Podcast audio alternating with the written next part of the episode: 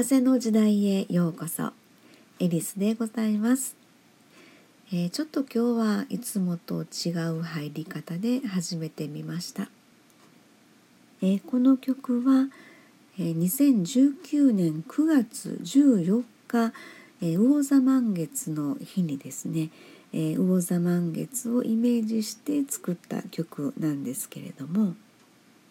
えー、この曲を作った時にですねとても不思議なことがありました。で今日はその時のお話をちょっとしてみようかなと思っています。はい、えー、2019年9月14日、えー、魚座満月でした。でその年のですねあの3月に実はあの私の母親がえー、亡くなりましてあちらの世界の方に旅立っていってしまったんですね。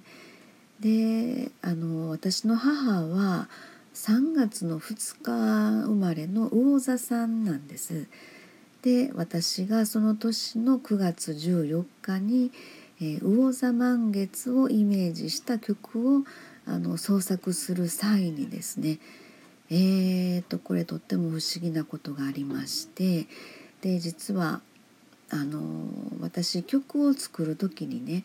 まあ、あのイメージをしながら作るんですけれどもでその時に初めてですね自分があのこんな風なイメージで作ってみようっていう風ななんとなく頭の中に流れるメロディーがあるんですがでそれに反するようにあの私の指がですね何かに誘導されるかのようにあのなんかその音までそのイメージが誘導されるというのかその時にまああの私の母が3月の魚座生まれなので、えー、魚座満月の曲を作るにあたって「母さん」って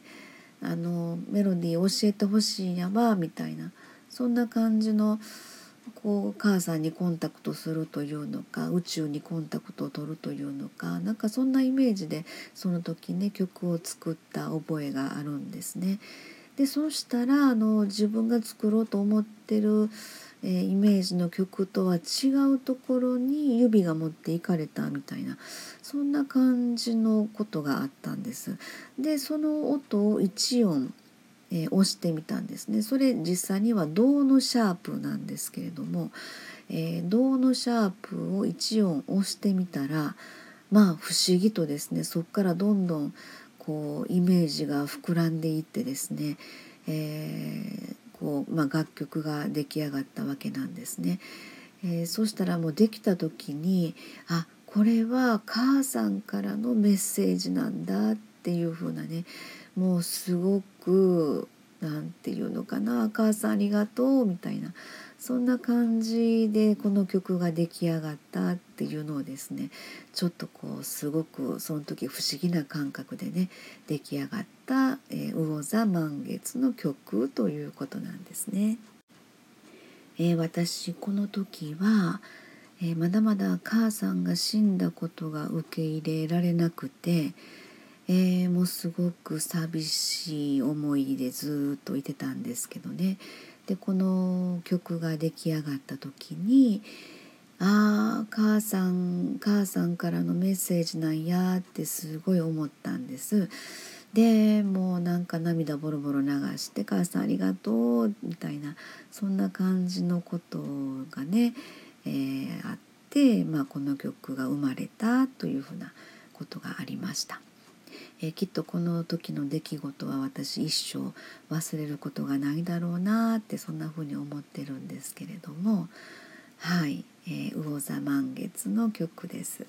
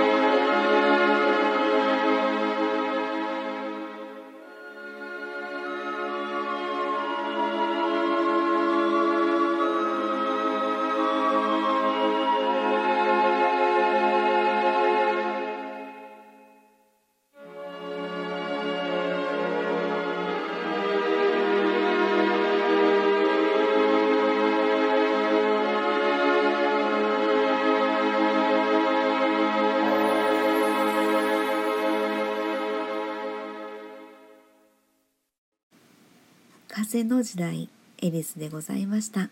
りがとうございました。